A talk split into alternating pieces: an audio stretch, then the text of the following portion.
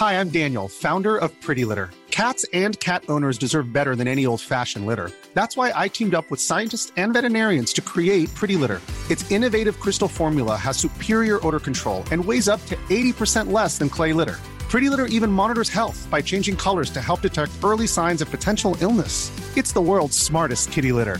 Go to prettylitter.com and use code ACAST for 20% off your first order and a free cat toy. Terms and conditions apply. See site for details.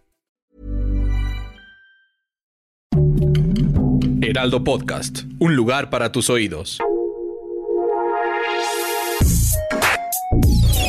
Escucha la opinión de Sergio Sarmiento, quien te invita a reflexionar todos los días con la noticia del día.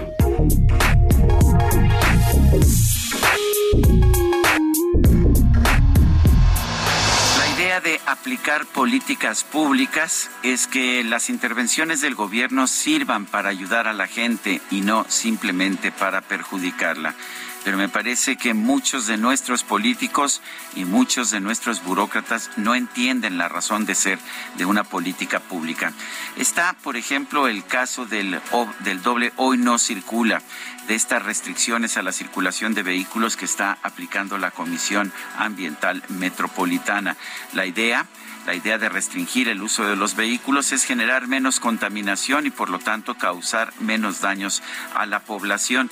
Pero ¿qué nos dice la realidad? ¿Qué nos dicen los instrumentos de medición con los que contamos? Por ejemplo, en la página Aire Ciudad de México de esta mañana vemos que la calidad del aire es aceptable en buena parte de en buena parte del Valle de México y sin embargo es mala en algunas partes como Tultitlán, como el norte del Valle de México eh, ¿Cuáles son los contaminantes que se están registrando?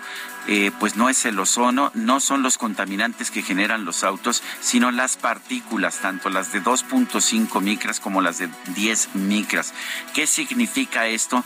Que los autos no están participando en la situación complicada que está viviendo eh, el Valle de México, en el que vivimos pues tantos millones de mexicanos. El problema es de partículas. ¿Quiénes producen las partículas?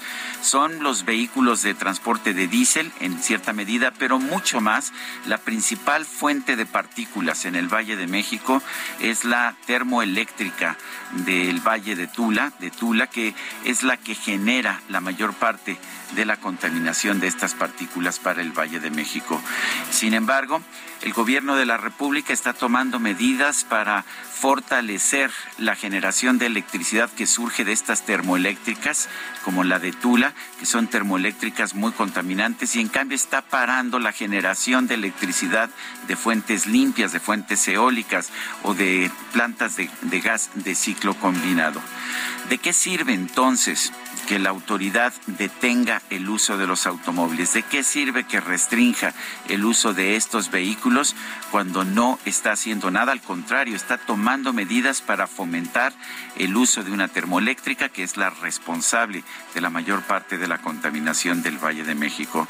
Esto se llama utilizar la fuerza del Estado para políticas públicas que no solamente no tienen beneficios, sino que generan mayores problemas, mayores daños para la comunidad. Es el peor uso del Estado el tener el tener políticas públicas que en lugar de ayudar perjudican. Yo soy Sergio Sarmiento y lo invito a reflexionar.